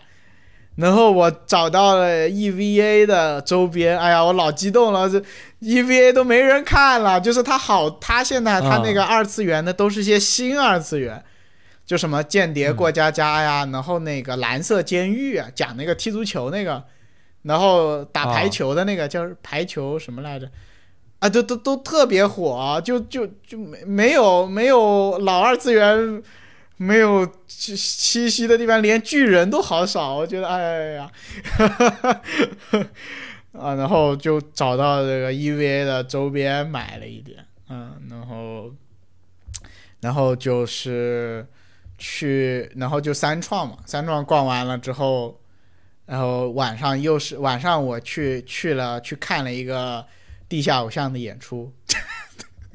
还真被我找到了。哎我在我在我就在那刷 Facebook，去哪儿？哎，去哪儿都能找到这样的演出看。对，但是嗯他那个就哇，真地下偶像，他是真在地下，他那个他那个舞台是在地下一层地，下，然后很小，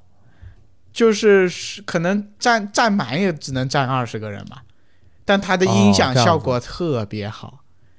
就难场子小，所以效果好，是吧？它设备也好，大概看了一眼，啊、嗯，嗯哇，嗯就是就是你感觉他那个文化气氛啊，就是他虽然小，但他做的很认真。像国内有些 live 嗯 house 它纯纯圈钱那种，嗯你感觉就嗯不好啊。然嗯后然后反正他那个地下偶像的演出，因为是周四嘛，所以其实本来也没什么人。然后他也不像是日系的那种蹦蹦跳跳，就上海我看的地下偶像不太一样，它更多的像一个才艺展示，就是他日文歌也唱，啊，中文歌也唱，啊，英文歌也唱，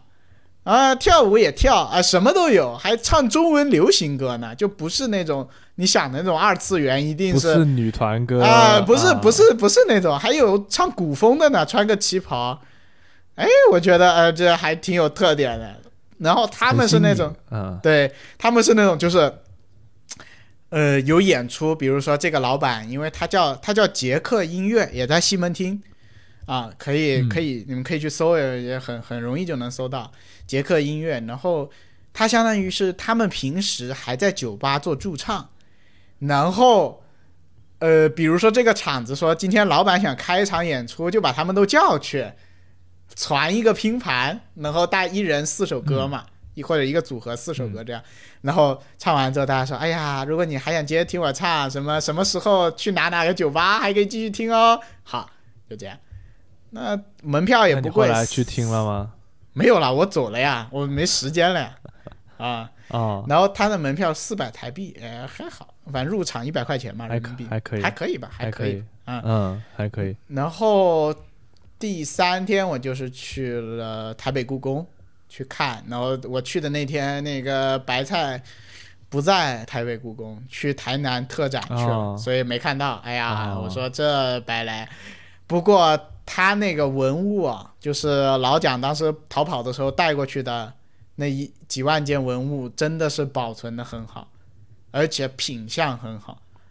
就是它可能没有呃大陆，比如说国家博物馆那种那么多，比如说大陆的国家博物馆，相当于它很齐嘛，它从夏商周一直到民国东西都有嘛。但它的台北故宫的文物，你一眼看，就虽然你看不懂，但你一眼看觉得它是精品，就是它真的是精品啊。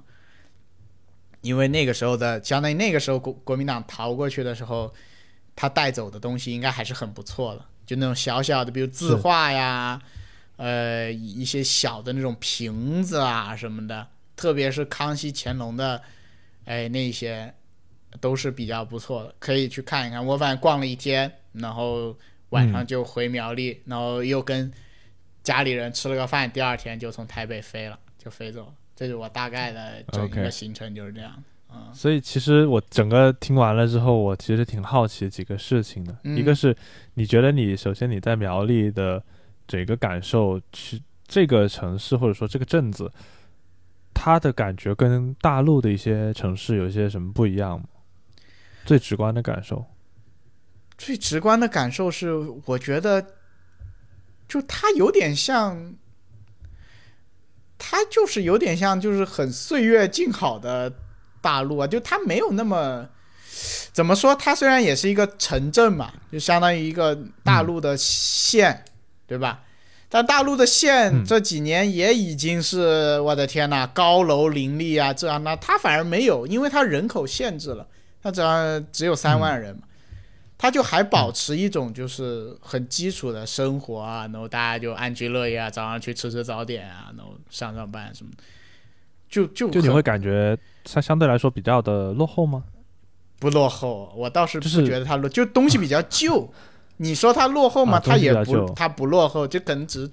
建的比较早而已啊、而且就是人也没有特别多。对，人也没有特别多，但他就生活就是，比如说就是一条街，就真的有点像那种我们七八十年代的县城，就是一个中央十字街，就是商业街啦，然后周边就全是小房子、嗯，这样的，嗯，感觉还挺特别的，就是你能够在当今二零二四年感受到这种感觉，对啊，然后周围还是讲讲华语的，对啊，一些人。对，对啊，对，他相当于去台湾你。不用担，就是完全没有语言障碍嘛，因为大部分人是讲普通话。是，的，他可能偶尔会讲两句台语，但是你你一说话，他就知道你是大陆来，他就不会跟你讲台语了啊。啊，OK。啊，然后嗯，第二个点就是，其实我很好奇，就是你当时有换台币去现金给，还是说你除了用那个抽到的卡之外，有什么样的支付的方式吗？啊、这里强烈推荐多换点现金。他们啊没有移动支付的习惯，没有就没有啊 OK，就是就是用现金，刷卡什么的。那你去夜市，你肯定现金你当时我我亲戚？我亲戚这个卡之外，没有算，因为我亲戚帮我换了两万台币，就相当于他给我然后剩我好像剩给他了，我好像花就花了五千台币左右吧，现金嗯。啊，然后再加上那张卡是花了两千，也就花了七千多台币，就就七千多台币折人民币五千，除以四，除以我四，除以四除以四两千多块钱吧？哦不到那2000确实还都不到算特别多，对，因为它不算特别多。它相当于一餐饭，就是一顿的话，大概是一百台币到一百五十台币嘛，正常一个人吃啊，不去吃那种很好的店，那还也不贵了，也不贵了，就是你折算下来就是呃二三十二三十块钱嘛。它的物价相对来说这么多年，就是我十几年去，十几年前去也是这个物价，它物价反倒是没有什么变化啊，它的工资也没有什么变化，好一些。它有点像日本，就日本不也是，啊就是工资也没有变化，物价也没有变化，它有点像日本嗯，啊。就没有发展。说白了，没有通货膨胀就是没有发展，就可能他十几年就是这个样子，就一直这么过过来。那对于外来的人，我们的收入在提高，然后他们停滞不前，那其实你的感过去感受就是，哦，他那东西好便宜。对对，其不，其实我十几年前去，我觉得台湾是很发达的一个地方，给我感觉啊。一一二年，那确实啊，一二年那个时候，这个我又没有待在，我又没有待在大城市，我是待在南昌嘛。一二年的南昌，你跟台北，你完全就没法比。那个时候，我眼中的台北都是那种，哇塞，可他妈牛逼了，国际大都市。对呀，啊，但你现在去，你就觉得啊，也就那样吧。因为那你觉得台北现在给人的感觉像是国内的哪个城市更多一点？它会不会像在国内的话，可能你会感觉像是一个二线城市更多一些？我觉得有点像没有发展的广州，就是十年前的广州。OK，就就我感觉你应该感觉更深一点，就是就我觉得就像十年前的广州，因为它比如说它都是用繁体字啊，然后它的招牌又很香港，就那种树的那种招牌。树在啊，我觉得就是因为我看你很多拍的照片，它其实那些东西都太复古了，对，就太复古，你就感觉时间好像就没有变过，就它一直就是那个样子，嗯，对对对对，是这样子的感觉。那就是我觉得有一种，我大陆发展的太快了，然后你在台湾人眼中，你觉得就是没有办法想象，因为他十几年了都是这个样子嘛。然后，如果两岸不交流的话，大家就会越来越，就是对彼此就是没有没有认知了。你就是觉得在你印象里是什么样，他就是什么样，但实际上他早就不是那个样子了啊。那我是觉得肯定是台湾这边对我们的了解比较少嘛。对，我们的话，其实台湾同胞来大陆非常方便。但是我们过去就非常不方便。我们过，我们现在过不去啊。对，所以其实是不对等的。因为我那个亲戚的小孩，他去年还来大陆实习过，因为他有台商嘛，有台商在大陆投资，相当于他们也有这种青年人激励计划，就是可以来大陆看一看啊什么。就其实对于台商来说，他反而是希望两岸可以，哎呀，就赚钱吧，啊。对他当然希望越稳，而且你说的旅游也是，就是希望更多的大陆游客能去台湾去玩，对，创造他们这旅游收入嘛。你很多县其实它就是做一个旅游产业的，你要是游客一少，大家都都惨得很。对啊，你像捕远洋捕鱼能赚几个钱，现在又是这个情况，对渔民来说影响也挺大的啊。然后像对啊，然后。你说，你说这个，他们也只能靠旅游业。这个旅游业，大陆，大陆其实还当时关系好的时候，嗯，我们每年给他贡献的，呃，GDP 不少呢。但现在也完全没有办法，所以我觉得有机会就去。所以，所以说，真的，台湾也是一个蛮适合慢慢玩的地方吧？是的，是的，它节奏相对来说也比较慢，然后好吃的多，然后天气好。那我去的时候，冬天都快二十多度呢。我去的那几天很舒适，非常舒适，非常舒服，我觉得。嗯啊，所以而且而且台湾人，确实相对来说哦热情一点，就是他们的民众秉持的就是，哎呀，你都是来玩儿，那当然就对你好一点喽，这样子。然后稍微老一辈的，比如说像我那个司机，五。五六十岁的那种大姐，还是希望两岸能统一啊！就五六十岁以上的人，可能还是有那个意识嘛。比如说小时候，可能确实，呃，在大陆这边也有亲戚啊什么的，就跟我现在这个情况一样。因为我如果不去见，我不去见我的亲戚的话，等我爷爷这一辈都过世了，那其实就没有联系了，对吧？所以大家现在说还是联系一下，至少。至少名义上，名义上这个还有亲戚在或者怎么样的，我觉得，哎，但是对于台湾现在的情况，就他那个政治宣传，你也没有办法啊，人家就这么想的，你有什么办法啊？咱就是说，嗯，咱就是说这个这个东西，我们也不能说太多，对呀，就是只能这样吧。就只能这样吧。希希望继续维持现状，这样我还可以多去呢。我那可是一年多次呢，就给是给了一年，但是可以多去，因为呃，中华航空的飞机坐的还挺舒服的，比较新。啊、嗯啊，对，还有一个点就是们就是就是小提示啊，就是如果你是从第三国到台湾回大陆的话，跟大陆海关要说你是去台湾转机，要不然有可能会关、哦会被关小黑屋啊。啊，这样这样子的吗？是的，是的，是的，你一定要说是去转机不能说还玩了一下。那你现在这个东西放出来会被人抓进去啊啊，不会的，不会的，不会。小红书上有的，小红书上有的啊，就有技巧。？OK 就而且尽量走上海，不要走其他地方，会很麻烦。你没有大陆，你没有大通证的话，会很麻烦啊、嗯嗯嗯，上海是不会管的，那、其他地方都都不要走啊、就是走上海好的，啊，嗯好的。嗯，好，那今天我们讲了接近两个小时的一个太久了蛮流水账的一个游记是的，是的，啊，因为我确实觉得这两个地方都是一个非常适合慢慢走，然后仔细玩儿的地方。啊，嗯。或许能在一个相对快的节奏的生活当中，让你放慢下来，去好好感受这些美好的景色啊，或者说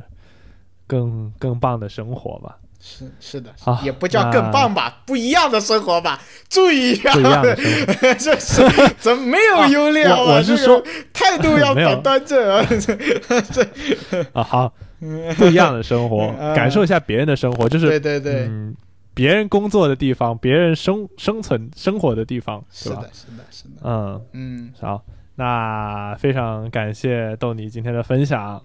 相信咱们下一期，你说老不请你上来，很快会有下一期的了。好的好的，那个之前我们约的那个嘉宾，你说要大家一块儿上来聊节目也没问题。好的好，那我们就期待下一期的节目录制。好，那本期节目到这里就结束了，非常感谢大家的收听，那我们下期再见啦。拜拜拜拜